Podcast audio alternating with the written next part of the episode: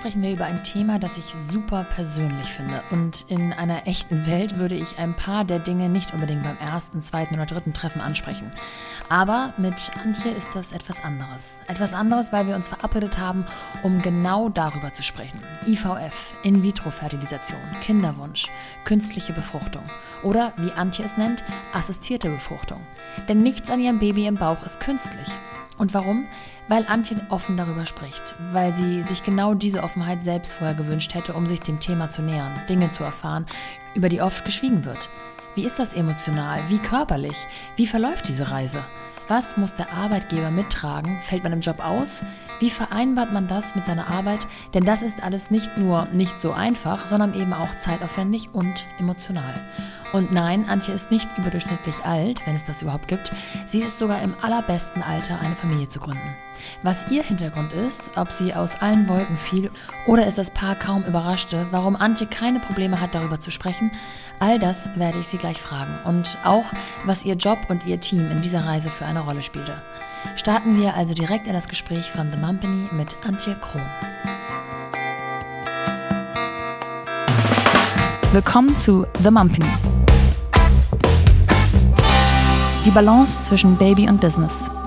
Ich habe gestern bei ähm, Insta nochmal ähm, in meine Story. Ja, habe ich gesehen. Ja. ja. und das war süß, weil das kamen wirklich einige Fragen. Ah, okay, ich bin gespannt. Und ähm, oh, irgendwie auch so, ja, ganz äh, emotional aufgeladene Fragen okay. natürlich auch. Also ich bin ich bin gespannt und gleichzeitig zeigt es mir, dass es nötig ist, darüber ja. zu reden. Deswegen ja, bin ich auch so froh, dass du gesagt hast, ich habe Bock. Ja. Ich habe Bock. Ja. Okay, dann starten wir einfach direkt wir rein. Wir starten ne? einfach direkt rein, würde ich sagen, genau. Erstmal schön, dass du da bist. Ähm, du ähm, hattest in einer Zeit, in der sich jeder nur einen Strich wünscht, zwei Striche auf einem Testergebnis. Ja. Das kann man so beschreiben. Und zwar war es der positive Schwangerschaftstest. Ja, richtig. Ähm, kannst du nochmal uns äh, zurückführen ähm, an den Tag, vielleicht in deine Emotionen und auch wann das war? Ja, ähm, also ähm, dieser zweite Strich, der ist nach 28 Monaten das erste Mal passiert. Und ähm, wir haben zu dem Zeitpunkt eine ICSI gemacht. Ähm, und in dieser ICSI, ähm, oder beziehungsweise den Transfer hatte ich am 10.9. und am 19.9. hätte ich den Bluttest gehabt. Und ich hatte schon so zwei Tage vor immer so ein Ziehen im Unterleib und dachte, oh scheiße, jetzt hat es nicht geklappt, jetzt ja. kriege ich meine Periode und so. Ja. Und ich wollte einfach Gewissheit haben, dass es nicht geklappt hat. Ich ja. wollte mich mental schon darauf einstellen, dass ich da zum Bluttest gehe und sie sagen, es hat leider nicht geklappt. Und auf einmal habe ich so einen ganz zarten zweiten Strich gesehen, dem ich aber noch nicht so vertraut habe, weil ich hatte mir, das war ein Sonntag und ich hatte mir bis Donnerstag noch HCG spritzen müssen. Ja. Und es hätte auch Rest HCG sein können. Und dementsprechend äh, war das halt so eine sehr, jetzt werde ich hier heiser gerade, eine sehr verhaltene Freude. Es war halt ja. so dieses, ähm, ja, es könnte sein, aber auch nicht. Und dann habe ich halt Montag noch einen Test gemacht und Dienstag und der Strich wurde immer stärker. Ja. Und dann kam halt der Bluttest und die Bestätigung. Und das war natürlich komplett, ja, surreal für mich. So, weil ich mich mental schon darauf eingestellt habe, dass es nicht geklappt hat. Ja. So. Oh krass, ich kriege selber eine Gänsehaut, wenn ich das höre. Ähm, wir müssen daran denken, dass nicht alle wissen, worum es geht. Also ja. ICSI, was bedeutet das? Äh, ja, es ist äh, schwierig, wenn man diesen Kinderwunschweg äh, geht, dann kann man eigentlich direkt sich ein Vokabelheft äh, kaufen ja. für die ganzen Begriffe. Ähm, ICSI ist eine Methode der, der ich sag, assistierten Reproduktion. Ich sag ungern künstliche Glaub Befruchtung, weil ähm, weder der Samen des Mannes noch die Eizelle ist künstlich. Es ist einfach über einen assistierten Weg. Ähm, und ICSI ist eine Variante davon. Viele kennen wahrscheinlich eher die In-vitro-Fertilisation. Ähm, der Unterschied zwischen den beiden ist, der Weg ist eigentlich relativ gleich. Der Unterschied passiert nach der Eizellentnahme. Und zwar bei der In-vitro-Fertilisation ist es so, dass ähm, alle Samenzellen auf die Eizelle losgelassen werden. Das heißt, die Samen suchen sich das aus, also das stärkste gewinnt. Ja. Und bei der X ist der Unterschied, dass nur eine einzige Samenzelle in die Eizelle direkt rein injiziert wird. Ah, das ist okay. der große Unterschied. Und dahinter liegen unterschiedliche Diagnosen, warum man das eine oder das andere macht. Ja. Genau, und bei uns war halt die ICSI empfohlen worden. Okay, empfohlen worden heißt, ihr seid äh, wirklich der Empfehlung des Arztes gefolgt. Ja. Das war nicht eure Entscheidung. Nee, ähm, der Zeitpunkt war unsere Entscheidung, ja. weil wir hatten ähm, das schon im Januar gewusst und da habe ich gesagt, boah, da habe ich irgendwie, irgendwie kann ich mich da mental noch nicht drauf einlassen, jetzt mit dem ganzen Spritzen. Und dann gibt es noch die Möglichkeit, das nennt sich dann IUI, das ist eine Insemination. Ähm, da stimuliert man nur ganz leicht und dann wird über einen Katheter, ich sag mal, die gewaschenen Samen ja. direkt in die Gebärmutter befördert. Und da hatten wir einfach unseren Arzt gefragt, ob wir nicht diesen Schritt zuerst Ja. gehen können. Er hatte gesagt, ja, die Wahrscheinlichkeiten sind nicht so hoch, aber sie sind noch jung und ich lasse mich da gerne mit ihnen drauf ein, wenn sie da noch ein bisschen Zeit brauchen. Und davon haben wir dann zwei Stück gemacht. Und nach der zweiten hat mein Körper leider nicht so gut reagiert mit Blutung und so die ganze Zeit. Dann hat mein Arzt gesagt, "Hm, also eigentlich können wir uns das hier sparen. Ähm, sie könnten jetzt noch einen dritten Versuch machen, aber ich würde Ihrem Körper gerne einmal ein bisschen Ruhe geben und dann können Sie eigentlich direkt zu ICSI übergehen. Und zu dem Zeitpunkt war es dann auch okay, weil ich dann dieses mit dem Spritzen schon so ein bisschen gelernt habe, meinen Körper so ein bisschen kennengelernt habe durch diese, wie reagiert er auf die Hormone, sodass ich dann nicht mehr so viel Angst davor hatte. Ja. Ja. Jetzt hast du gerade in so einem Halbsatz gesagt, ähm, dass du den positiven Schwangerschaftstest nach, was hast du gesagt, 28 Monaten Ja. In der Hand hieltest? Ja. Das heißt, die Reise beginnt natürlich eine ganze Zeit lang vorher. Ja. Vielleicht beginnen wir mal chronologisch. Mhm. Ähm, du hast einen Partner. Ich habe einen Partner. Ich war gerade überlegt, wo wir anfangen. ja. Ähm, und es entstand der Kinderwunsch in euren Köpfen. Ja. Ähm, ich lasse dich mal reden. Ja. Erzähl mal. Wie Genau, also ähm, wir haben eigentlich schon, als wir uns kennengelernt haben, relativ früh über Kinder unterhalten und wann wir uns das so vorstellen können. Wir waren 28, als wir uns kennengelernt haben und für uns stand so fest, auch 32 ist eigentlich so ein gutes Alter und ähm, dementsprechend haben wir dann auch zu dem Zeitraum dann angefangen. Also ich war dann noch ähm, 31, ähm, als wir gestartet sind und ähm, irgendwie war das schon so bei uns, dass wir schon im Gefühl hatten, dass der Weg bei uns länger dauert. Ähm, einfach weil es bei uns beiden in den Familien liegt, dass es bis Ah. zum ersten Kind sehr lange gedauert hat. Und wir dementsprechend schon so ein bisschen verhaltener an die Sache Ja. rangegangen sind. Also war das auch medizinisch begründet oder war das so ein Bauchgefühl? Einfach Das war ein Bauchgefühl. Okay. Genau, es war ein Bauchgefühl, was trotzdem nicht dazu geführt hat, dass es weniger stressig war und man jeden Monat, der vergangen ist, irgendwie verzweifelter wurde. Ähm, genau, und dann habe ich, da, ich glaube, das erste Mal das bei der Frauenärztin angesprochen, nachdem wir sechs Monate probiert haben, auch mit dem Hinweis, dass es halt familiär auch schon vorgekommen ist, dass es halt auch lange gedauert hat. Und wurde da erstmal so ein bisschen abgewartet, ja, warten Sie erstmal ein Jahr, das kann ja bis zum Jahr dauern. Und ähm, das mag so sein, wenn man die Pille gerade abgesetzt hat. Ich habe aber vorher schon drei Jahre nicht mehr hormonell verhütet. Das heißt, Ja. ich kannte meinen Zyklus extrem gut. Und ähm, von daher war das für mich jetzt nicht so dieses, okay, ich muss jetzt hier ein Jahr warten, sondern habe dann schon darauf gedrängt, auch dass ähm, wir zumindest mal meinen ähm, Gelbkörperwert bestimmen, ob ich einen Progesteronmangel oder so habe. Ähm, man beliest sich ja auch und weiß dann ja auch, was man bei der Ärztin oder beim Arzt auch nachfragen kann. Ähm, darauf hat sie sich dann zumindest eingelassen, aber sie war jetzt nicht so hinterher, dass wir mich jetzt mal komplett durchchecken. Das kam dann wirklich, als dann so das erste Jahr um war. Und ähm, ich dann, also man kann halt ein Zyklusmonitoring dann machen, wo halt die Hormone, ich glaube vier Blutabnahmen oder so sind das dann, ähm, sich angeschaut werden. Dann gibt es noch so ein erweitertes Zyklusmonitoring, wo man per Auslösespritze den Eisprung auslöst und Ja. dann Geschlechtsverkehr nach Plan halt hat. Also du kriegst die Spritze beim Arzt und dann sagt sie so in 36 Stunden haben sie dann bitte auch Ah, Geschlechtsverkehr. Also ja. die richtig romantische Ja, wirklich. Musst Weise. nach Hause kommen. ja, so ungefähr. Ähm, so, und das haben wir, glaube ich, zweimal gemacht.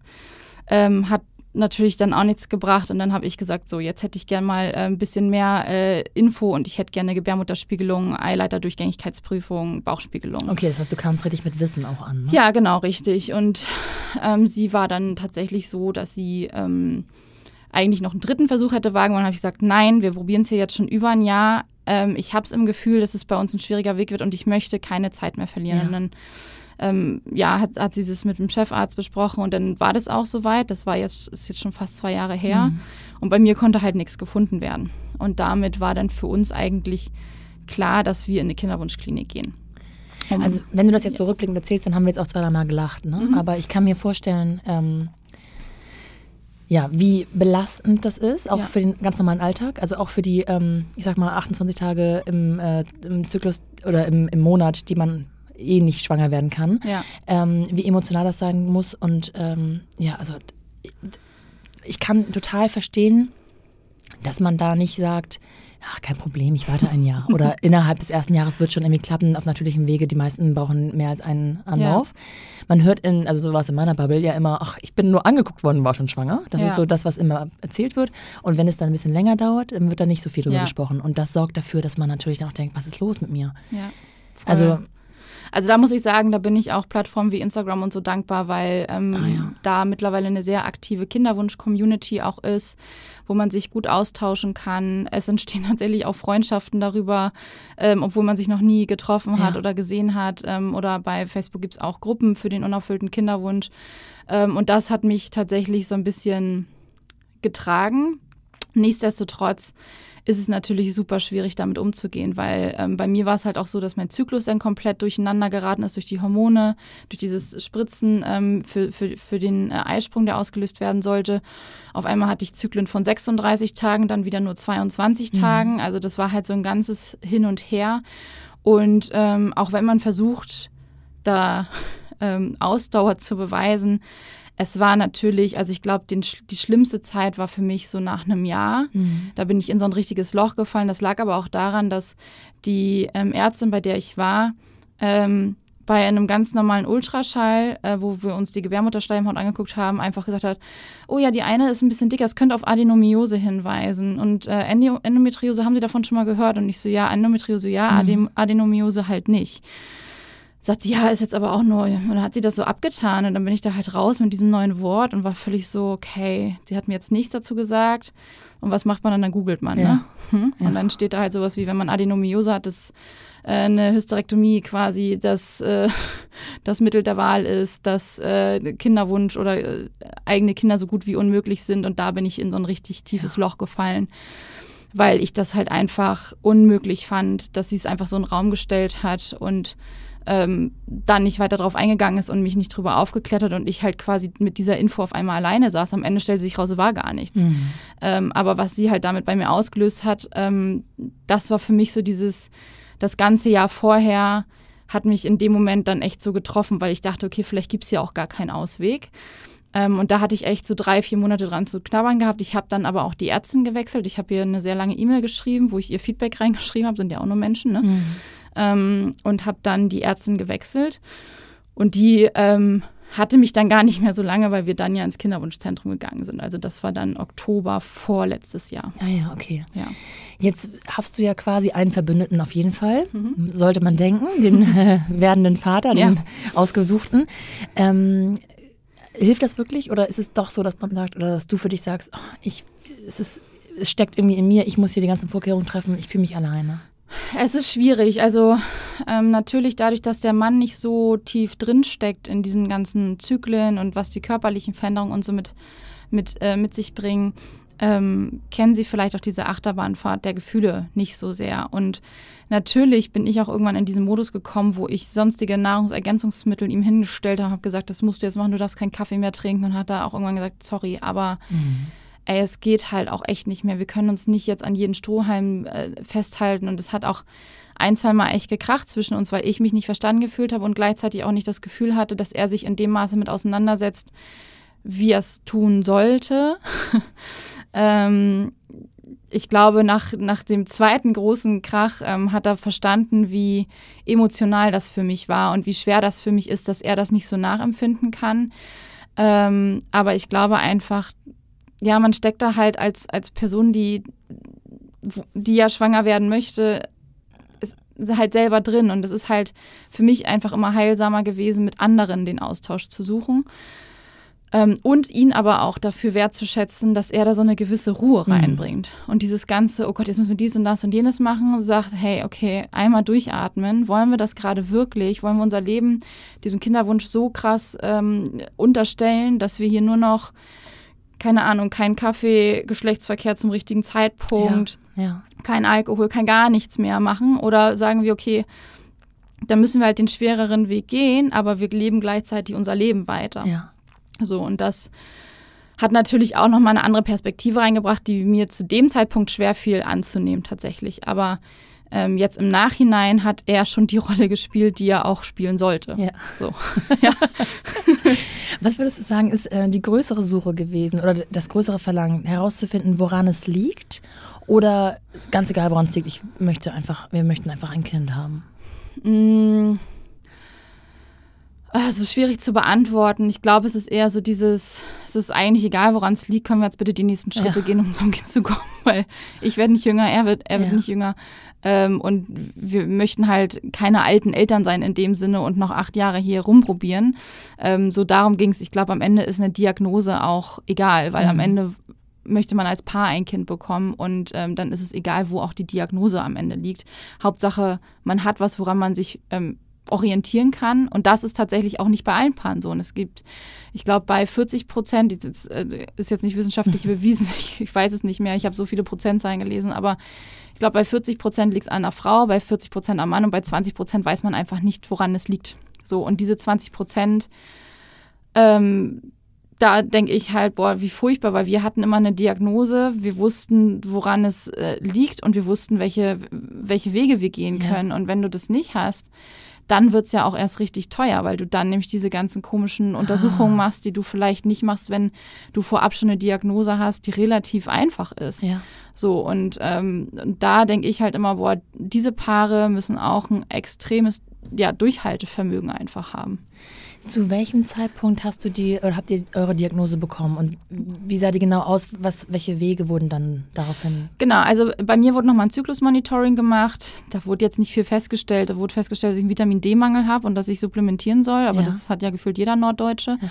Ähm, und bei meinem Mann wurden verschiedene Spermiogramme gemacht. Das wurde auch schon vorab bei seinem Arbeitgeber, über seinen Arbeitgeber äh, drei Stück oder zwei Stück, glaube ich, gemacht. Und dann nochmal in der Kinderwunschklinik zwei Stück. Was heißt über seinen Arbeitgeber?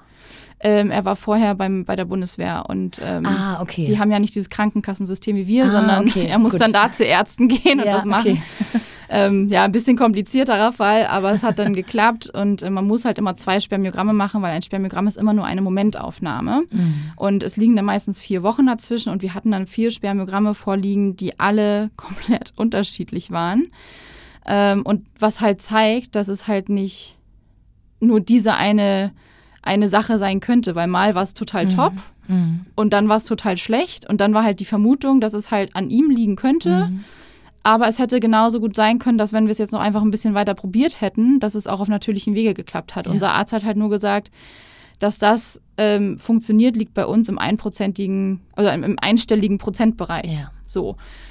Hätten wir jetzt noch die Ausdauer gehabt und hätten gesagt, auch uns ist eigentlich egal, wie alt wir sind, wenn wir Kinder kriegen und so. Und eigentlich ist unser Leben ja auch gerade fein, so wie es ist. Es wäre vielleicht irgendwann dazu gekommen. Mhm. So, mhm. genau. Und ähm, wie hat eure Umgebung, also wo, habt ihr offen kommuniziert, wir sind jetzt ähm, bereit für Kinder, wir fangen das Ganze an und dann, oh, es klappt nicht? Oder äh, hat eure Umgebung das erstmal gar nicht mitbekommen und ihr habt das für euch behalten? Nee, ich bin ja ein sehr offener Mensch, wie du vielleicht schon mitbekommen hast.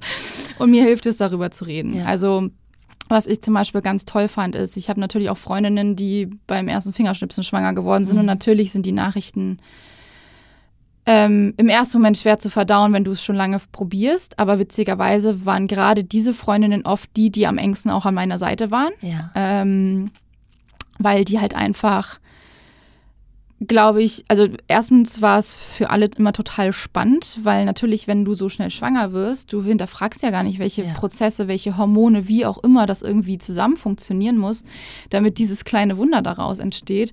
Und es war halt erstmal für sie sehr, sehr bildungsgebend, würde ja. ich sagen. ähm, und zweitens natürlich dadurch, dass sie selber schwanger waren oder schon ein Kind hatten oder so, ähm, hat es sie natürlich auch persönlich ganz anders getroffen, weil sie sich vielleicht dann doch eher reinversetzen konnten, ist, oh Gott, wie wäre es denn gewesen, wenn es nicht geklappt mhm. hätte und wir haben diesen Kinderwunsch. Ähm, also ich muss sowieso sagen, ich habe einen ganz tollen Support gehabt, aber halt eben auch nur, weil ich so offen drüber geredet ja. habe. Ja. So, also ich glaube, ohne, es gibt, glaube ich, viele, für die ist das so ein wahnsinnig großes Tabuthema.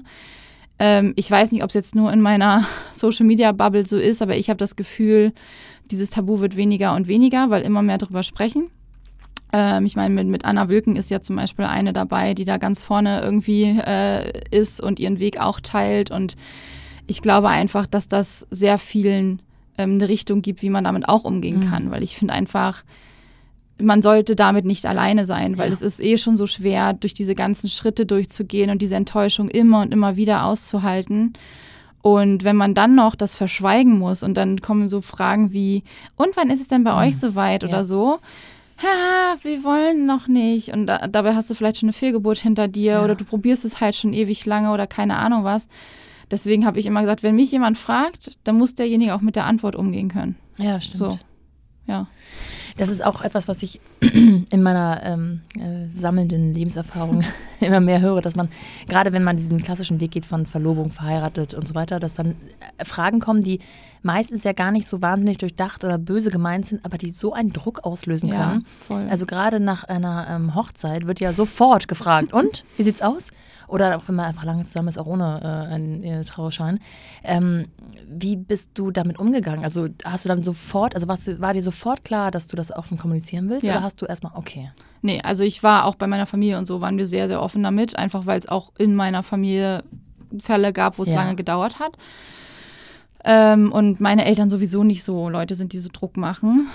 Ähm, wir haben ja auch zwischendurch noch heimlich geheiratet. Also doch was Heimliches. wir haben heimlich geheiratet, genau, äh, mitten im Lockdown. Ähm, ähm, aber äh, das, also natürlich war die Kinderwunschbehandlung der Anlass, dass wir drüber sprechen Ja. Ähm, ob wir nicht auch heiraten wollen, weil das ist jetzt total unromantisch, aber du kriegst halt nur eine Unterstützung seitens der Krankenkasse, wenn du halt verheiratet bist. Ah, So. okay, aber das ist auch eine interessante Info für äh, alle da draußen. Genau, richtig. Also du musst halt als Frau Ach, zwischen verrückt 25 und 40 sein, verheiratet und in einer heterosexuellen Beziehung sein. Das sind Ja. die Voraussetzungen. Der Mann, der darf maximal 50 sein. Und dann kriegst du 50 Prozent von der Krankenkasse erstattet. Gilt das ähm, für die ganze Bundesrepublik oder Ja. ist es okay? Genau, es gibt noch ähm, Bundesländer, wo ein vierter Versuch, also die, die Kosten werden immer für drei Versuche übernommen. Ja. Es gibt auch Bundesländer, wo du noch Zuschuss zum vierten Versuch bekommst. Hamburg gehört leider nicht dazu, ähm, Schleswig-Holstein auch nicht. Ähm, genau, aber äh, an sich ist es, also ist es natürlich schon eine Entlastung, wenn man weiß, man wird da unterstützt und gleichzeitig halt auch super diskriminierend. Ne? Mhm, total. Und über was für ähm, Zahlen oder Kosten sprechen wir hier? Oh, das ist super individuell, weil es halt wirklich ähm, auch davon abhängt, welche Zusatzleistungen man jetzt nimmt. Ähm, wir haben einen relativ einfachen Weg gewählt. Also so eine IOI hormongestützt kann man mit Support der Krankenkasse an Eigenanteil zwischen 200 und 300 Euro rechnen, weil man muss halt die Hormone natürlich äh, kaufen ähm, und dann natürlich die IOI an sich bezahlen und dadurch, dass du nur 50 Prozent kriegst, so also 200, 300 Euro für eine hormongestützte IOI. Ich glaube, für eine im Spontanzyklus kann man halt auch machen. Ohne Ja. Hormonstimulation ist es weniger. Also dann für einen Versuch sozusagen. Genau, für einen Mhm. Versuch. Ähm, für die ICSI oder für die äh, IVF, das ist komplett individuell. Es kommt halt darauf an, ähm, welche Zusatzleistung man nimmt. Man kann ja sowas wie, es nennt sich dann Embryo-Glue, dass es helfen soll, den Embryo, ähm, dass der sich einnistet. Ähm, es gibt sowas wie Assisted Hatching, wo die Eizelle angekratzt wird, sodass das Schlüpfen leichter fällt. Dann gibt es die Blastozystenkultur, die halt ähm, nicht von der Krankenkasse übernommen wird. Das bedeutet, dass die Eizelle fünf Tage in dem Inkubator bleibt und nicht nach Tag drei ähm, transferiert wird, einfach um sicherzugehen, dass die Qualität gegeben ist. Ja. Ähm, und dann gibt es noch 20 Millionen andere Untersuchungen, die man dazu machen kann und keine Ahnung was. Unser Weg war jetzt so, wir haben, was haben wir denn gemacht?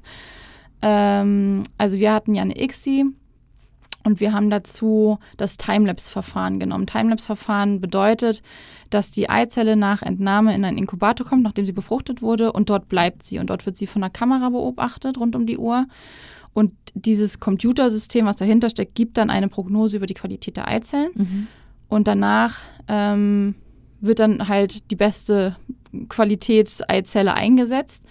Ähm, das haben wir halt gemacht, weil ansonsten die Alternative ist, dass die Labormitarbeiter immer wieder die Eizelle rausholen müssen aus der Kühlung. Ja. Und das natürlich einfach Gefahren birgt, dass ähm, die Eizelle diese Temperaturunterschiede nicht so gut okay. mitmachen kann. So, und wir lagen jetzt am Ende, ich glaube, für die ICSI, die dann ja zum Glück bei uns zum Erfolg geführt hat, bei 3000 Euro Eigenanteil. Mhm. Okay. Ja. Und dann äh, wurde dir eine Eizelle, eine ähm, befruchtete Eizelle eingesetzt. Genau, wir hatten insgesamt sechs, die entnommen wurden. Ja. Ähm, vier haben's, vier konnten befruchtet werden und zwei haben es dann bis Tag drei geschafft. Ich habe halt einen Tag Oh, drei Transfer gehabt. So. Und die andere liegt jetzt, also das Geschwisterchen liegt jetzt noch auf Eis und da zahlen wir Ah, einmal im okay. halben Jahr Miete für. Das ist ja geil. genau. Aber es gibt auch, also meine Kinderwunschklinik, in der ich war, die setzt auch nur eine Eizelle ein, es sei denn, es ist ein ausdrücklicher Wunsch, dass man Zwillinge möchte. Ja. Also wirklich nur in seltenen Fällen. Es gibt aber auch Kinderwunschkliniken, die setzen drei Eizellen ein, einfach weil man in Deutschland bis zu drei Eizellen einsetzen darf. Und ähm, wenn du eine einsetzt, kann sie sich aber immer noch teilen, oder ist das. Mhm. Genau, also die Tag 3 äh, Eizelle, die ich bekommen hat, die hat sich dann noch bis zur Blastozyste weiterentwickelt in mir. Ja. Und dann, ähm, also nach der Blastozyste, äh, kommt dann quasi der Moment, wo sie sich einnistet und schlüpft. Genau, und diese Tage muss ich natürlich abwarten. Wenn man eine Blastozyste direkt eingesetzt bekommt, dann, ähm, dann ist das, steht das Einnisten quasi di bereits direkt bevor. Mhm. Ja. Okay. Okay, also ähm, ich spule wieder ein bisschen Ja. zurück. ich hoffe, man kann dem Ganzen noch folgen. Du hast die Frauenärztin gewechselt und die hat dich dann relativ schnell verwiesen oder du bist dann auf jeden Fall in, den, in das Kinderwunschzentrum Genau. gegangen. Ja, Zu dem Zeitpunkt wusstest, wusstet ihr schon so ein bisschen, was bei euch los ist? ja.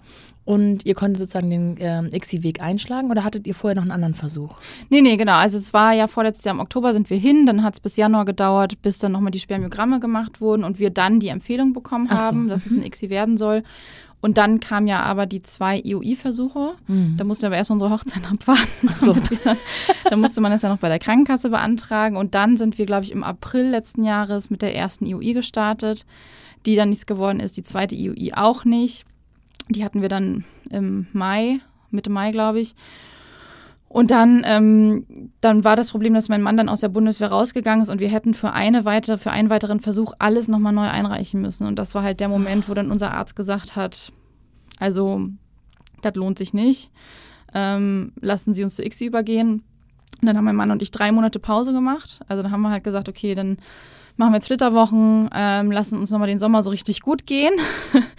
und dann ähm, probieren wir es dann im September. Und dann war ja im Ende August, das war wirklich, ich glaube, einen Tag nachdem wir aus dem Urlaub zurückgekommen sind, war, saß ich beim Arzt, habe die ganzen Rezepte gekriegt, habe irgendwie 800 Euro in der Apotheke ausgegeben und bin dann mit einer riesigen Tüte voller Hormone nach Hause. Und einen Tag später ging es dann mit dem Spritzen los. Wahnsinn. Also im Urlaub musste ich aber auch schon ähm, Hormone nehmen, damit meine Periode verzögert wird, damit wir zum bestmöglichen Ach so. Zeitpunkt starten. Mhm. Genau. Diese drei Monate, denen ihr Pause gemacht habt und nochmal Ja. La Dolce Vita genossen habt, Ja. ähm, war das, also konntet ihr abschalten? War das so Voll. richtig entlastend? Ja. Okay. Es war total entlastend, ähm, weil ich schon gemerkt habe, dass mich diese IUIs mit den Blutungen, also die zweite vor allem, dann doch emotional wieder so beschäftigt hat ähm, und mitgenommen hat. Und ähm, dementsprechend war das ganz gut. Ich habe dann auch im Urlaub Wein getrunken Ja. und so. Also es war dann halt nicht so, dass ich gesagt habe, okay, jetzt verzichte ich, damit ich meinen Körper drauf vorbereiten kann, sondern ich habe gesagt, ich habe jetzt genug verzichtet, ich will hier jetzt geile Flitterwochen Ja. haben und ich will auch mal einen schönen Wein irgendwie abends auf der auf dem französischen Dorf irgendwie trinken. und ähm, von daher hat uns das echt richtig gut getan. Ich konnte richtig gut abschalten. Es war aber auch witzig, weil wir waren dann viel wandern im Urlaub auch und ähm, dann haben wir zum Beispiel einmal zwei Störche gesehen. Ja. Oder dann habe ich meiner Familie ein Foto von mir mit Pommes, wir waren in Belgien, äh, geschickt und da war halt im Hintergrund eine Schwangere und so meine, meine Familie so unabhängig voneinander. Na, ob das mal nicht ein schönes Zeichen ist, so, ja. Und schwuppse, ein Monat später war ich tatsächlich schwanger, so. Das war eigentlich ganz witzig, aber nee, das war echt eine schöne, von Leichtigkeit geprägte Zeit. Schön. Ja. Ähm, das klingt schon nett auch von deiner Familie, die ja so selber auch dann sozusagen diese Story von Ja. sich kennt und auch von dir kennt. Wie geht man oder hast du sonst mal erfahren, dass, ähm, weiß ich nicht, so ein bisschen weiter Außenstehende dir irgendwelche blöden Tipps gegeben haben oder ähm, Ratschläge, ungefragte Ratschläge und solche Sachen? Ja, also diese Ratschläge, die sind natürlich nie böse gemeint, ähm, ne? aber trotzdem tun sie weh. Also dieses, vielleicht fahrt ihr einfach mal in Urlaub und entspannt euch. Ja, genau, entspannen, einfach nur entspannen. Einfach nur entspannen. Oder was ich immer richtig toll fand, war, du, die Cousine von dem besten Freund meines Bruders, äh, die ist dann schwanger geworden, als sie es aufgegeben hat. Und dann denke ich, mhm. und wie viele stehen gegenüber, die Ja. nicht schwanger geworden sind? Das hilft halt nicht. Oder auch immer dieses Stressargument, ja, Stress ist ja aber auch, ne? Äh, dann will der Körper einfach vielleicht nicht. Und dann denkt man sich halt auch, nein, es gibt Studien, die halt belegen, dass der Stress halt nicht so einen großen Einfluss hat. Ich meine, es werden Kinder während eines Krieges geboren. Ne? Es entstehen Kinder während Kriege, äh, eines Krieges. Also das, äh, und ich glaube, das ist die größte Stresssituation, die man haben kann, wenn man Ja. nicht weiß, wohin. Und ähm, von daher, äh, ja, natürlich gab's das. Ähm, auch teilweise von Engfreundinnen, aber das zeigt halt einfach, wie wenig über dieses Thema auch oder wie wenig Bewusstsein über dieses Thema auch herrscht. Ähm, und dass halt viele denken, wieso, wenn man einfach entspannt, dann klappt das schon. Ähm, es ist halt einfach bei vielen eine, eine, ein medizinischer Grund vorhanden. Ich sage ja auch nicht, wenn du ein gebrochenes Bein hast, ja, musst einfach nur ein bisschen joggen gehen, dann wachsen die Knochen besser ja. zusammen. Es ist einfach ein, ein, ein medizinischer Hintergrund bei den meisten, den du halt nicht eben mit, ich gehe mal kurz in eine Sauna und lege mir Gurkenscheiben auf die Augen irgendwie mhm. weg, ja, wegignorieren kannst. Mhm. So. Ja. Das ist, liegt so in der Natur der Menschen, dass man immer, wenn man eine Geschichte hört, also oft dann irgendwie auch eine Geschichte beitragen muss. Und ja, wenn ja. es nur der Vater vom Vater vom Vater ist ja, oder so. Ne? Mhm. Ähm, hätte es dir geholfen, dann auch, wenn einfach die Menschen, die ähm, das mitbekommen haben, dich einfach direkt darauf ansprechen? Oder hättest du dir manchmal gewünscht, ey, lass mich einfach alle in Ruhe? also es ist so, ähm, es gibt so Sachen, die dann auf einmal auf so auf dem Tablett liegen und über die gesprochen wird, die so persönlich sind. Also ich stelle es mir auch gerade vielleicht bei der Arbeit schwierig vor, weil das natürlich nach und nach jemand auch mitbekommen könnte. Und äh, du hast ja jetzt gesagt, du bist sehr offen, du willst darüber reden. Ja. Auf der anderen Seite, also man redet ja auch nicht darüber, also man, es gibt ja einfach Sachen, über die redet man auch sonst nicht. Wieso redet man auf einmal? Also das ist so schwierig, etwas zu enttabuisieren und gleichzeitig zu denken, es geht euch eigentlich auch alle gar nichts an. Ja, wobei, also ich bin da relativ keine Ahnung, mir macht es nichts aus, über solche Dinge zu sprechen, weil ich finde, dieses, es geht einen ja nichts an, warum denn nicht? So, okay, ne? Ja. Warum nicht? Warum kann man nicht über solche Sachen sprechen? Du hast gerade angesprochen, ich habe ähm, parallel zur ähm, Kinderwunschbehandlung einen neuen Job auch angefangen, ähm, was natürlich auch sehr herausfordernd war. Und habe dann ja im April mit der ersten IUI angefangen und ich habe das einfach meinem Team erzählt dass ah, wir ja. strugglen und dass ich zwar neu im Job bin, aber noch nicht, aber nicht neu auf dieser Kinderwunschreise, ja. nur weil dieser Job jetzt da ist, dieser Kinderwunsch ja nicht vergeht. Und ich habe das als allererstes meiner Managerin angesprochen und die hat total toll reagiert. Und dann in dem Moment wusste ich dann auch, okay, dann bin ich hier anscheinend auch im, ja. im richtigen Unternehmen. Ähm, und habe halt jeglichen Support dann auch zugesichert bekommen. Ich habe halt gesagt, pass auf, das und das ist die Situation. Ich bin gerade neu. Ich weiß, ihr erwartet hier wahrscheinlich eher 150 Prozent von mir. Ich kann aber nicht garantieren, dass ich auch in der Lage bin, jetzt während der Behandlung auch nur 100 Prozent zu geben. Ja. Ich weiß nicht, wie mein Körper auf die Hormone reagiert. Und da bin ich auf echt viel Verständnis gestoßen und habe dann auch gemerkt, dass es innerhalb von unserem Unternehmen auch Gruppen zu dem Thema gibt. Es gibt Aha. Kolleginnen, die, die genau die gleichen Struggles haben und mit denen konnte man sich dann austauschen. Und ich finde, es ist einfach schön, was man zurückbekommt, wenn man, wenn man da so offen drüber spricht, weil dann trauen sich andere auch zu sagen, hey, mir geht es übrigens auch so, hast mal Bock auf einen Kaffee? So. Ja, verstehe. Und dann hat man auf einmal so seine Peer Group, mit ja. der man sich austauschen kann und auch vielleicht mal Tipps austauschen kann oder Erfahrungen austauschen kann. Und ähm, ich fand das eigentlich sehr befreiend, das so öffentlich zu machen. Ähm, gleichzeitig verstehe ich aber auch Leute, die vielleicht bei nicht so offenen Arbeitgebern arbeiten, die dann halt Angst haben, dass sie gekündigt werden mhm. oder so, weil, ne, wenn der Arbeitgeber weiß, okay, die Olle, die wird da bald schwanger, dann ist sie halt raus, mhm. was soll ich mhm. denn da jetzt noch in sie investieren? Ja. Ähm, dann hätte ich mich wahrscheinlich auch anders entschieden, so, ja. aber dann wäre es auch nicht der richtige Arbeitgeber für mich, ehrlich ja. gesagt. Du arbeitest bei einem großen amerikanischen Arbeitgeber, der ja. die meisten amerikanischen ähm, Unternehmen sind ja in solchen Sachen auch gerne mal ein Stück weiter als die deutschen. Ja. Ähm, kann man da auch, das kommt jetzt gerade so in den Sinn, äh, nicht nur Support emotionaler äh, Natur ähm, sich holen, sondern vielleicht auch kostentechnisch? Also es gibt doch ja, ähm, es ist ähm, unterschiedlich von Region zu Region. Ja. Also bei uns in Deutschland ähm, geht es noch nicht, ja. Ähm, einfach weil die Regularien ganz andere sind als zum Beispiel in Amerika. Ähm, deswegen finanziell nicht, emotional schon. Also ja, es gibt okay. immer die Möglichkeit, ähm, mit jemandem zu sprechen. Wir haben Zugang zu Psychologen, ähm, mit denen man kurzfristig auch einen Termin ausmachen kann, wenn man das Bedürfnis hat, darüber zu sprechen. Auch so was Fehlgeburten und so angeht, kann man das dafür in, in Anspruch nehmen. Ähm, was jetzt ja auch immer populärer wird, ist ja auch, ähm, dass man ein, ein eine Auszeit bekommt, wenn man zum Beispiel eine Fehlgeburt oder so hatte. Mhm. Und ähm, in dem Sinne ja, wie du sagst, sind amerikanische Unternehmen oftmals weiter. Ja.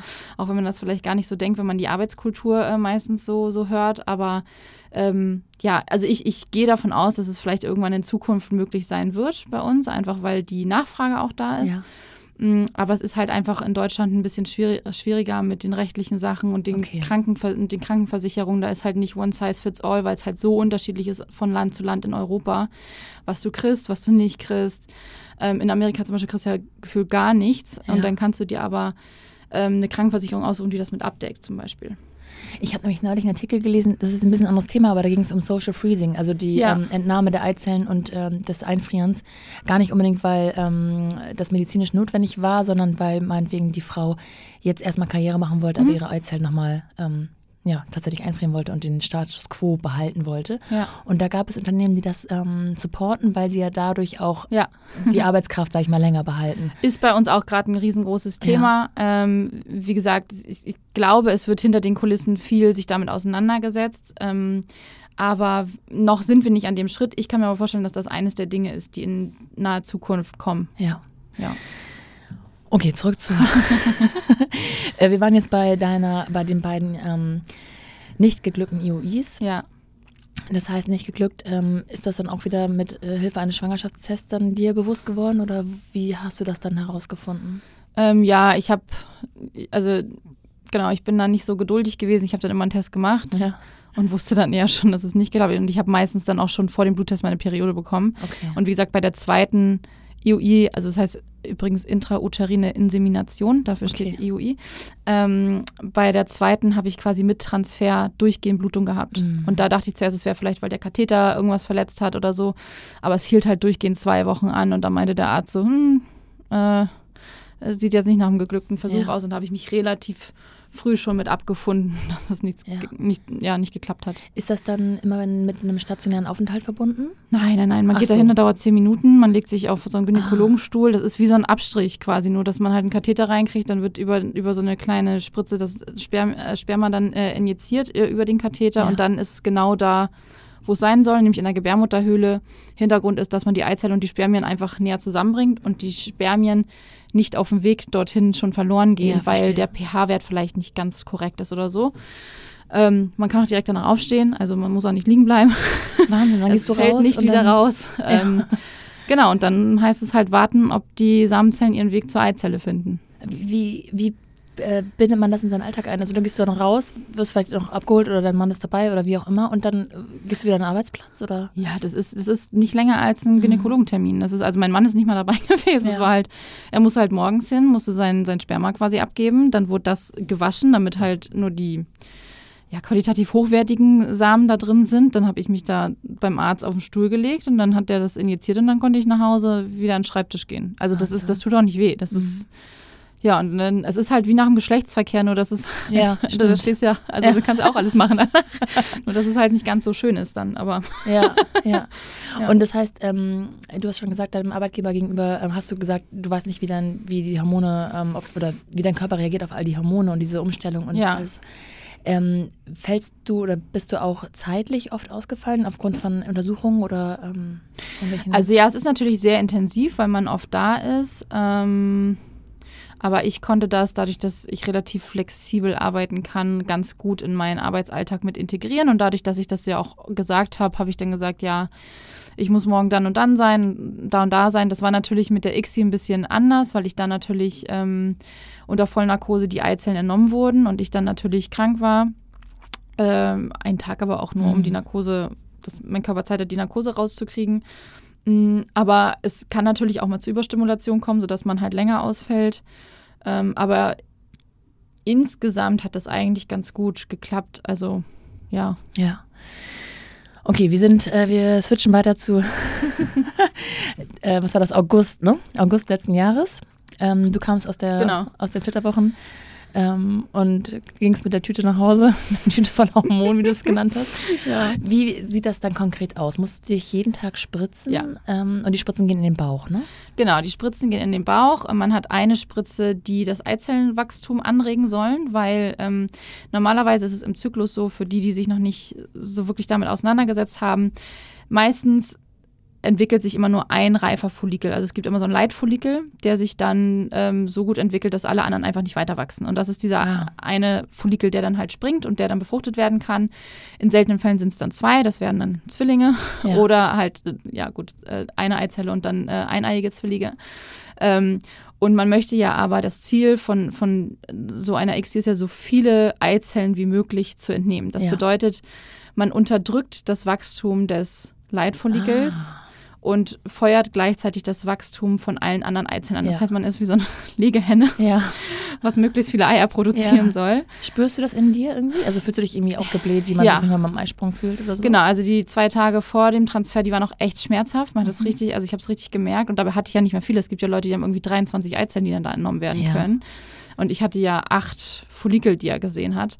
Ist das Ähm, so, so okay oder ist das. Äh, Kann man gar nicht sagen. Am Ende kommt es auf die eine Ja, gute Eizelle ja, an. Ne? stimmt. Also es ist jetzt Ja. weder gut noch schlecht 23 Eizellen zu haben, noch gut oder schlecht nur fünf Eizellen zu haben. Man sagt halt immer ein Drittel führt zum Erfolg. Natürlich je mehr, desto besser, aber es kann dann auch sein, dass von 23 vielleicht nur eine eine dann dabei ist, die gut genug ist.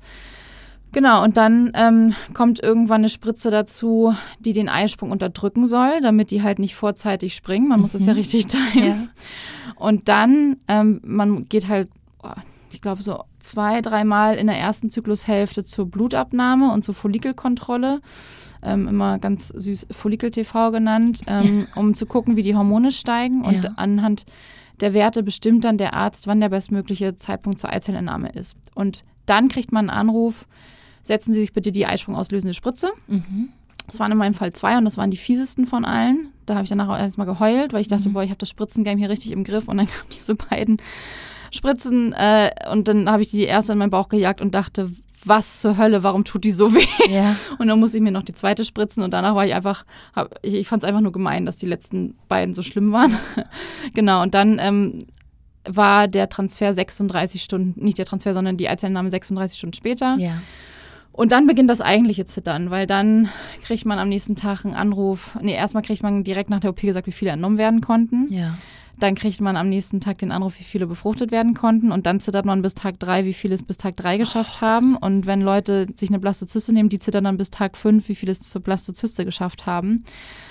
Ähm, genau, und bei mir war dann halt drei Tage später dann der Transfer. Und danach musste, oder ich musste dann schon direkt nach der Eizellenentnahme, den Tag darauf, ähm, anfangen, mir HCG zu spritzen, Ja. also das Schwangerschaftshormon, Schwangerschaftshormon, sodass mhm. der Körper, dem Körper vorgegaukelt wird, dass schon eine Schwangerschaft besteht und somit es der Eizelle hormonell einfacher fällt, sich Ah, einzunisten. okay. Genau, Und dann, also bei dir waren, es wurden sechs entnommen, genau. vier wurden befruchtet und eine wurde eingesetzt und, Eine liegt auf Eis. und was ist mit den anderen beiden?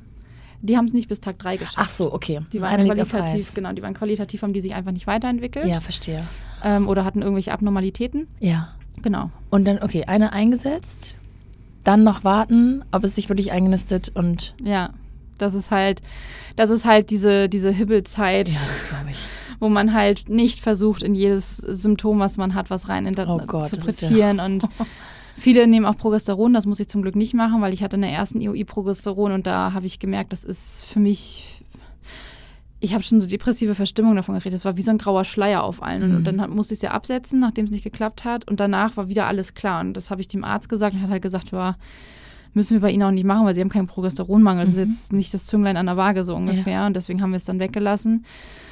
Ähm, aber ja, man macht sich da schon, man malt sich auch aus, was ist, wenn es klappt, versucht aber gleichzeitig realistisch zu bleiben und sagt, okay, die Chancen, dass ähm, wir, dass es bei uns beim ersten Mal klappt, liegen bei, ich glaube, 41,8 Prozent, was Ja. mehr ist als im natürlichen Ja. Zyklus, aber halt immer noch weniger als über 50 so Ja. ungefähr. Also die Chance, dass es nicht klappt, ist höher, als dass es klappt und das ist echt so ein krasses Gefühlswirrwarr. Und äh, von daher, ja, wie gesagt, ich äh, habe dann halt den einen Sonntagmorgen, ich wollte nicht testen bis zum Bluttest, aber diese periodenartigen Schmerzen, dachte ich, nee, komm, ich will es jetzt wissen. Ich bin dann rein, habe meinem Mann noch nichts erzählt und dann kam ich dann nach Hause und meinte, ich glaube, hier ist ein zweiter Strich.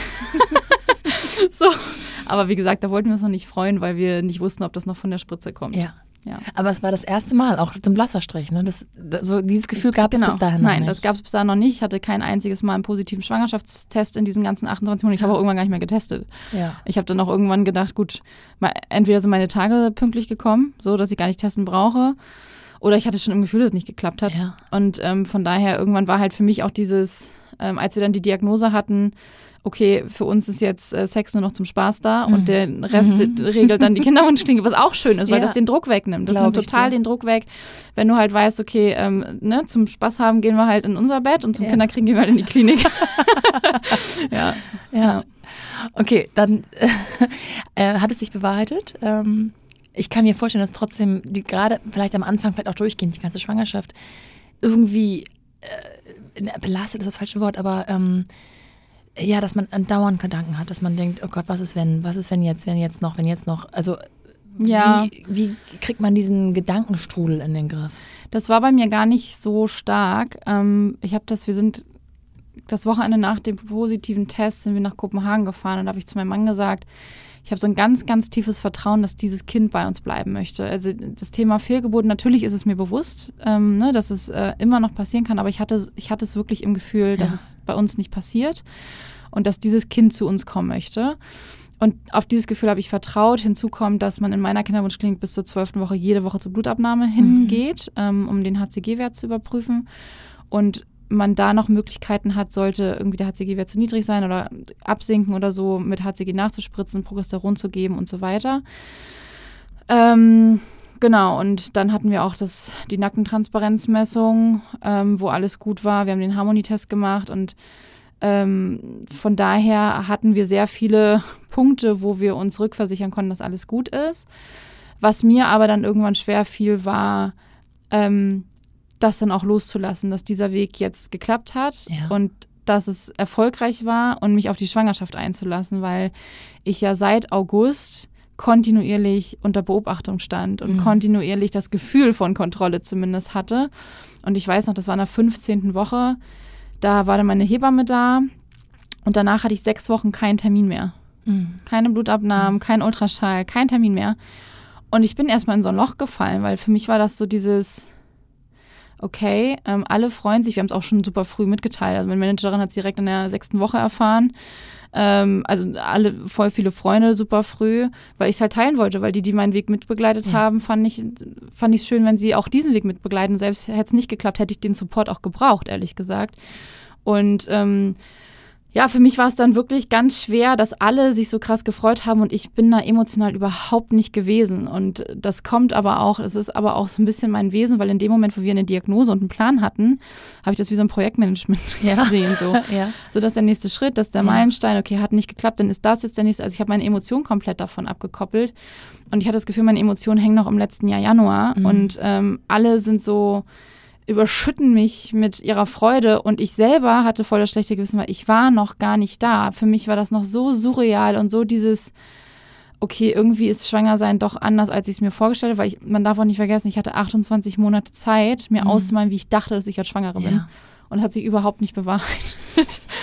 ähm, also ich freue mich darüber, schwanger zu sein, aber ich bin auch froh, wenn es vorbei ist. Mhm. So, also ich bin jetzt nicht diese rosarote Schwangere, die durch Babyläden streunt und alles Mögliche kauft, sondern ich denke so minimalistisch wie möglich. Ähm, mein Körper leistet hier gerade Großartiges, aber ich mache mir auch nicht so viele Gedanken darüber, was das, was da jetzt alles passiert. Und habe mir dann aber auch nochmal professionelle Hilfe gesucht, ähm, um das zu besprechen, wie ich mich fühle. Und ähm, da sagte dann die Therapeutin aber auch, also die kennt mich auch schon von, von, von damals, weil ich mal eine Therapie bei ihr gemacht hatte, ähm, sagte sie auch, "Ah, wie kommen Sie denn auf die Idee, dass Sie so eine rosarote Schwangere sind? Sie sind doch sonst so pragmatisch so. Und das war so, stimmt eigentlich. Aber wenn man halt 28 Monate probiert, dann malt man sich das halt irgendwie aus, wie es dann ist, wenn es endlich soweit ist und dass man sich so voll freut und ähm, so weiter. Und natürlich freuen wir uns auf dieses Kind, was kommt. Aber ich habe erstmal realisiert, für mich ist Schwangersein einfach nur, ist ja nicht das Endziel. Ja. Das ist ja nur der Zwischenschritt Ja. zu dem Endziel, was wir uns so lange gewünscht haben.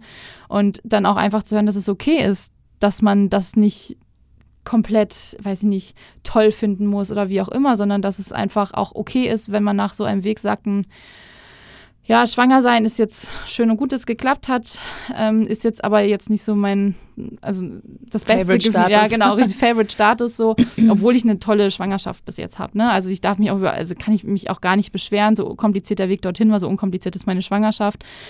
Aber wie gesagt, ich freue mich auch, wenn ich meinen Körper wieder zurück habe. Ja, das glaube ich dir. Und ehrlich gesagt, es gibt auch ganz viele ähm, Frauen, die einen unkomplizierteren Weg dorthin hatten, die auch sagen, schwanger sein ist nicht mein Ding. Ja, richtig, genau. Ne? so. Also das darf man auch, das darf man fühlen so. Ja, ja, genau, richtig. Also ich, natürlich hat sich das auch im Laufe der Zeit nochmal so ein bisschen relativiert, wenn man die Kindsbewegung spürt und merkt, so, ne, man baut eine Interaktion mit dem Kind auf. Das ist natürlich schon sehr, sehr emotional. Ja. Ähm, aber nichtsdestotrotz mit dem Schwangersein kommen ja auch wieder andere Sachen. Jeder kommentiert irgendwie deinen Bauch, wie groß, wie klein, wie Ja. dick, wie dünn du bist. Das ist, äh, denkt man sich halt auch immer, meine Güte, ich kommentiere auch nicht deine Brust oder deinen Hintern. Ja. So, Es ist unglaublich, es, ist, ne? es ist Wahnsinn und jeder vergleicht sich irgendwie. Ähm, aber ja, also es ist nicht so, dass ich es jetzt komplett doof finde, aber es ist, ja, wie gesagt, ich, ich, ich nehme es, es ist für mich eine sehr natürliche Körperfunktion, die ich nicht hinterfrage. Ich merke einfach, mein Körper macht das, was er tun soll Ja. und darüber oder dafür bin ich extrem dankbar. Ähm, aber ja, es ist halt einfach dieses tiefe Vertrauen, dass dieses Kind halt gesund auf die Welt kommt und das, das, das ist, was wir ja wollen. ja. So, ja. Auf dem Wege eurer Reise sind euch vielleicht mal hier und da jemand äh, auch näherstehendes begegnet, der auch schwanger wurde. Ja. Und das auf einem ganz äh, unkomplizierten, vermeintbar unkomplizierten Weg. Ja. Wie ähm, verarbeitet man das? Kann man sich freuen oder also Mann kann man gar nicht sagen, weil das ist ja sehr individuell. Wie war das bei euch? Äh, Eher bei mir, mein Mann hatte damit, glaube ich, gar keine Probleme. ähm, aber liegt auch daran, dass in seinem Freundeskreis, glaube ich, niemand schwanger in der Zeit geworden ist. Bei mir gab es ein paar Schwangerschaften. Ähm, und für mich war es so, als ich dann diese Zwölf-Monats-Krise hinter mir hatte, Ja. die ja ein paar, also ein paar Wochen auch ging, habe ich mich so gefangen, weil wir dann ja den Weg in die Kinderwunschklinik gegangen sind. Und dann habe ich mir gedacht, jeder, der diesen Weg nicht gehen muss, ähm, dem, ich gönne denen das von Herzen, weil ich wünsche keiner von meinen Freundinnen diesen Weg zu gehen, weil das wird ja quasi so das Gegenteil heißen, wenn ich mich nicht freuen würde und neidisch wäre, dass ich, äh, dass ich denen das so gönnen würde, dass sie diesen Weg auch gehen müssen. Und so ist das halt nicht.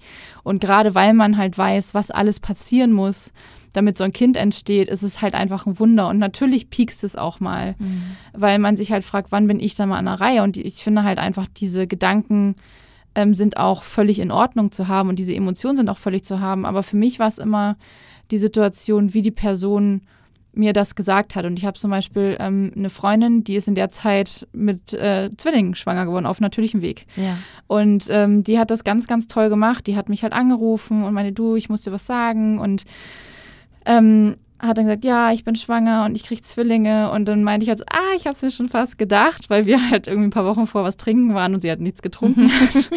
ähm, und sie hat aber auch gleichzeitig gesagt, du, ich, ich, ich weiß gerade nicht, wie ich damit umgehen soll. Ähm, ich weiß, ne, sag mir bitte einfach Bescheid, wenn es zu viel ist, aber ich möchte dich auch nicht außen vor lassen. Sie hat mir die Wahl gelassen. gut. und was halt bei einigen nicht so engen Freundinnen dann aber auch passiert ist, ist, die haben mich komplett ausgeklammert. Und dann Mhm. denke ich halt auch so, das ist jetzt aber auch nicht Ja. der richtige Weg für mich zu entscheiden, wie ich damit umgehen möchte. Ähm, und ich glaube, das ist einfach Empathie für beide Seiten. Und ich konnte mich wahnsinnig freuen für sie, ähm, habe viele Schritte miterlebt bei ihr und auch sie hatte keine leichte Schwangerschaft mit den Zwillingen. Und ähm, das hat uns eigentlich noch näher zusammengebracht. Und auch ähm, ja eine andere Freundin, die zu dem Zeitpunkt, die hat ähm, vorletztes Jahr im August ihr Baby bekommen, die war halt so eng an meiner Seite, dass ich da überhaupt gar nicht, ich fand das überhaupt nicht schlimm von ihr zu hören. Sie hatte am Anfang, glaube ich, so, so ein paar Bedenken, mir auch ihre Struggles mitzuteilen. Da habe ich auch gesagt, nein, bitte erzähl mir davon, wie du gerade mit Baby struggles, weil das ist auch nicht einfach Mhm. für dich. So jeder hat ja seine eigenen Struggles und man muss das auch nicht miteinander vergleichen. Und Ja. da war Empathie für mich einfach ähm, die, ja, das, die, die, die, das, der ausschlaggebende Punkt Ja. einfach. Ja. Jetzt äh, bist du, das dürfen wir sagen, ne, in der Ja. 35. Ja. Woche. ähm, du bist schon raus aus dem Job gerade eben Ja. und äh, darfst dich jetzt sozusagen nochmal kurz ausruhen. Genau. Ähm, hast du schon eine Ahnung, wie lange du draußen sein wirst und wie du das mit dem Wiedereinstieg wieder planst? Ja, genau. Also mein Mann und ich, wir haben das jetzt so besprochen, dass ich bis Dezember zu Hause bleibe und dann im Januar mit 60 Prozent, also den Partnerschaftsbonus halt nutze mit meinem Mann zusammen. Also wir Januar, Februar uns das teilen. Ja. Und ich gehe dann auf 80 Prozent wieder hoch und er geht auf 0 Prozent runter. Und das dann wahrscheinlich bis September, weil wir dann mit Kita-Eingewöhnung und so, das macht er dann alles. Okay, also äh, der Plan ist, dass du ungefähr nach einem halben Jahr wieder einsteigst. Genau. Und das ähm, Baby, wir haben immer nur von dem Baby gesprochen. Wisst ihr Ja. eigentlich, ob das ein Junge oder ein Mädchen wird? Ja, wir wissen das. Die engsten äh, Freunde wissen es auch, Ja. aber äh, das äh, sage ich nicht so öffentlich, weil ich einfach finde, die Gesundheit des Kindes steht im Vordergrund. Ja. Wir haben es, ich habe von Anfang an gesagt, ich möchte das Geschlecht nicht verraten, auch meinen Eltern und so nicht, aber ich hatte halt eine Situation, da war ich ähm, bei meinen Eltern und auch bei meiner Schwester und meinte halt, guck mal, es tritt gerade. Und ich habe in dem Moment ge gefühlt, okay, das fühlt sich so strange an, Ja, es verstehe. zu sagen. Und deswegen haben wir uns dann entschieden, das den Freunden und Familie auch zu erzählen. Aber ähm, alles andere muss ich leider ja, gedulden. Du bist so offen, es ist völlig in Ordnung, dass du irgendwas für dich behalten möchtest. Genau. Also, dass das Baby oder das Kind dann mit ungefähr einem Jahr ähm, ich wollte sagen, eingeschult wird, aber wir fangen mal mit Ja. der Grippe an. Genau. Ähm, ist dein Arbeitgeber da so flexibel, dass du das auch ändern könntest, falls du dich aus irgendwelchen Gründen anders fühlst? Ja, also ich habe zwei Jahre Elternzeit eingereicht und habe noch kein Commitment zum Startdatum Okay. gegeben. Es ist jetzt erstmal ein grober Plan. Wir werden in der Zwischenzeit auch äh, in meine Heimat nach Lübeck wieder ziehen, Ja. weil da einfach meine Familie auch ist und wir einfach wissen, dass wenn wir beide unsere Karriere weiter vorantreiben wollen, ähm, geht es nicht ohne familiäre Unterstützung. Mhm. Und da weiß ich auch, dass ich auf meine Familie zählen kann. Meine Schwiegermutter wohnt dort auch. Und von daher ähm, bin ich da noch flexibel. Es ist jetzt erstmal der Plan. Man weiß am Ende nicht, was für ein Kind man kriegt. Aber ähm, Kann ich bestätigen? ja, ähm, aber ja, genau. Der Plan ist, dass ich im Januar wieder einsteige. Ähm, dieser zwischenzeitlich unerfüllte Kinderwunsch, bei dir ist es ja im Endeffekt jetzt kein unerfüllter Kinderwunsch. Ähm, hat der unterwegs irgendwie Druck ausgelöst auf dich, auch im Sinne von, was ist, wenn ich, ähm, also was bedeutet es für mich, Mutter zu sein? Ist das jetzt wirklich das Nonplusultra? Wenn ich dann irgendwann schwanger bin, ist es wirklich, also projiziert man dann sozusagen mehr Druck auf dieses Wesen, was man da als Wunder hat entstehen lassen? Ich, also für mich kann ich sagen nein, ähm, weil für mich war es auch so, oder mein Mann und ich haben schon relativ früh darüber gesprochen, was passiert, wenn es nicht klappt. Ja. Und für mich war schon immer, immer, immer klar, Eltern werden kann man auf verschiedene Arten. Ich habe auch schon früher gesagt, ich möchte eigentlich gerne ein Kind adoptieren, Ja. ähm, weil es gibt so viele Kinder auf der Welt, die ein schönes Zuhause suchen. Und das ist auch nach wie vor nicht vom Tisch, dass wir überlegen, ein Kind zu adoptieren irgendwann. Ähm, so von daher war das gar nicht so dieses, okay, wenn ich dann schwanger bin, dann ist dieses Kind alles, alles, äh, auf das ich alles raufprojiziere, sondern es war halt so, ich weiß am Ende nicht, was für ein Kind ich kriege, ob es mein eigenes ist, ob es eins ist, was wir adoptieren. Ähm, ob wir uns einfach noch mehr Katzen anschaffen. ähm, so, ob, also ich meine, der Hintergrund zum Beispiel, warum wir geheiratet haben, war ja auch, dass wir uns nochmal das Commitment geben wollen, dass wir diesen Weg zusammengehen, auch wenn vielleicht kein Kind dabei rauskommt. Also dieses, wir entscheiden uns für ein Leben zusammen, Ja. egal wie es aussieht. Das war nochmal so, nicht, nicht nur wegen des Finanziellen, sondern es war für, für uns auch nochmal so ein symbolischer Akt zu sagen, und wenn wir halt unser Leben zu zweit bleiben, ist auch in Ordnung. Ja. Genau, und von daher ähm, ist, glaube ich, bei uns nicht so, dass dieses Kind jetzt alle Erwartungen erfüllen muss. Äh, am Ende habe ich keine Erwartung an dieses Kind, sondern freue mich einfach, dass es Teil unseres Lebens sein wird. Und du hast ja auch gesagt, es ist jetzt quasi noch eins. Ähm, du hast es, ich muss es einfach wiederholen, so eingefroren im Gefrierschrank. Ja. In der Pipeline, sag ich jetzt mal. Genau, ja. Ähm, wäre da der Weg jetzt sozusagen der gleiche, dass man, wenn du sagst, ich, wir sind bereit, oder wenn ihr sagt, ihr seid bereit für Kind Nummer zwei und ihr wollt das ähm, auf diese Art und Weise versuchen, dass man das wieder einsetzt und es wäre der gleiche Weg? Ein bisschen anders, weil es dann ein, das nennt sich dann Kryozyklus, also wo halt das ähm, aufgetaut wird. Das heißt, man muss vorher ja nicht so viel stimulieren. Ja. Das ist für die Frau eigentlich ein besserer Weg, wird aber von den Krankenkassen überhaupt nicht bezahlt. Also es wäre ja. selber bezahlen müssen. Ähm, genau, und dann ähm, würde man halt, ich weiß gar nicht, wie genau das abläuft. Ich glaube, man kann es im Spontanzyklus machen. Man muss auch den Eisprung auslösen und dann wird halt die Eizelle aufgefroren. Es kann ähm, aufgetaut. Es kann natürlich sein, dass beim Auftauen die Eizelle nicht überlebt, weil der Temperaturunterschied halt so groß ist. Ähm, und dann müssten wir nochmal den ganzen Weg gehen. Okay. Genau. Und es bleibt ja auch immer noch die, der ganz natürliche Versuch, erstmal Ja. ohne Unterstützung, ne? Es kann immer noch äh, auf natürlichem Wege Ja. äh, passieren, genau. Ja. Ja. Ähm, diese ganzen Formalien, die da drumherum auch, also das ist ja wirklich Wahnsinn. Ich, äh, Ja. Du scheinst da wirklich dich reingearbeitet zu haben. Ja. Gibt es da eine Unterstützung? Gibt es irgendeine, Stat also irgendeine Anlaufstation, die man ähm, äh, weiß nicht, anfragen kann, dass sie einen so ein bisschen begleitet? Oder Mhm. hast du das alles oder habt ihr euch das alles selber angeeignet? Man eignet sich das selber an. Also, Notgedrungen. Man kriegt ja alle Zettel von der Kinderwunschklinik mit, die Mhm. man dann einreichen muss bei der Krankenkasse. Also der Einreichungsprozess ist eher weniger, ähm, weniger kompliziert. Ähm, was das Thema Steuererlass angeht, ist noch was ganz anderes, Ja. weil man natürlich, man kann es halt ähm, als außergewöhnliche Ausgaben ähm, Ach. absetzen von der Steuer, Ja. Ähm, weil man natürlich jegliche Belege und so aufbewahren muss, auch für die ganzen Hormone und so. Ja, an sich war jetzt der, der, der Behördenakt gar nicht so groß. Also die Krankenkassen, die sind das wahrscheinlich gewohnt, dass da Mhm. Kinderwunschanträge eingehen. Ähm, das dauert halt zwischen zwei und vier Wochen, würde ich sagen, bis genehmigt ist, wenn halt die Voraussetzungen stimmen. ja. Und dann kann man eigentlich sofort anfangen. So, und dann kriegt man halt die Rechnung irgendwann vom Kinderwunschzentrum für die anderen 50 Prozent, die man dann halt überweist. Ja. Ja.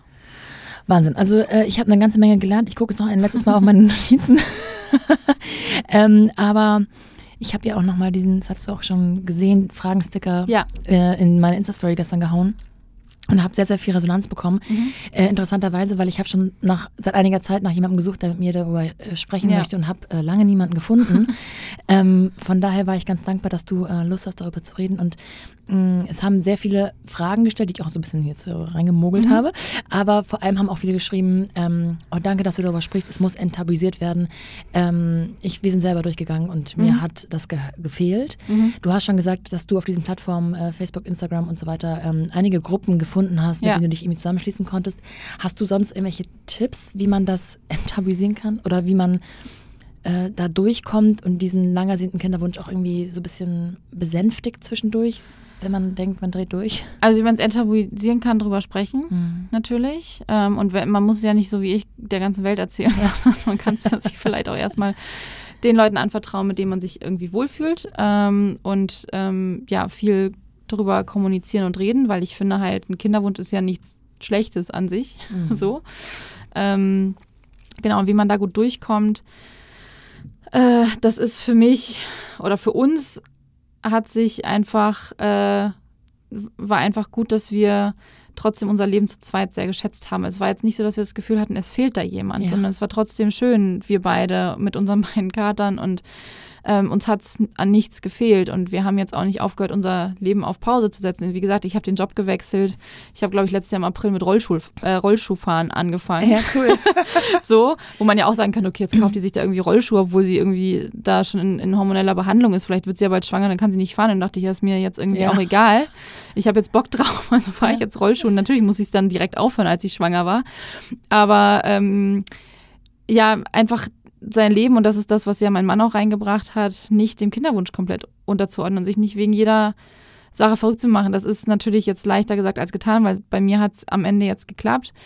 Ähm, aber natürlich weiß ich, dass man sich wegen vielen Dingen verrückt macht und dann auf ganz viele Sachen verzichtet und ja, so ein bisschen so ein, ich will nicht spaßbefreites Leben führt, wenn man äh, den Kinderwunsch so an erste Stelle steht, äh, stellt. Aber ähm, ja, also es gibt viele Alternativen, die trotzdem das Leben lebenswert machen. Ich habe zum Beispiel, ich trinke nur noch entkoffinierten Kaffee, wenn überhaupt so. Ja. Da habe ich mir auch durchprobiert, bis ich einen gefunden habe, der halt wirklich gut schmeckt. Ja. So. ähm, weil ich halt wusste, okay, Koffein ist jetzt vielleicht wirklich nicht so das Beste. So. Oder ach, auch mal ein paar Sachen durchlesen, vielleicht, und da muss ich auch sagen, nicht immer alles äh, direkt nachkaufen, was bei Instagram dann aus der Kinderwunsch-Community dann irgendwie auch versprochen wird, was denen hilft, sondern ja. wirklich sich mal zu belesen, was wissenschaftlich dahinter steht. Ähm, ich habe zum Beispiel Nahrungsergänzungsmittel mir selber zusammengestellt während des Weges auf Basis von dem Buch It Starts with the Egg oder ja. am Anfang steht das Ei. Da ist ähm, schön wissenschaftlich aufgearbeitet, warum welche Nahrungsergänzungsmittel in welcher Höhe helfen können bei der Eizellqualität, Eizellreifung und so weiter. Ähm, und genau, und also halt wirklich sich auch mal dann, wenn man das möchte, natürlich ähm, mal so wissenschaftlichen Studien zuzuwenden. Ja. Ja. Ich danke dir sehr, dass du so offen darüber gesprochen hast. Ja, ähm, gerne. Wir sprechen nochmal in der Playground-Folge ein paar äh, schnelle Fragen, Antworten ja. ab. Aber bis hierhin so weit, so gut. Ähm, ich danke dir sehr. Ja, gerne.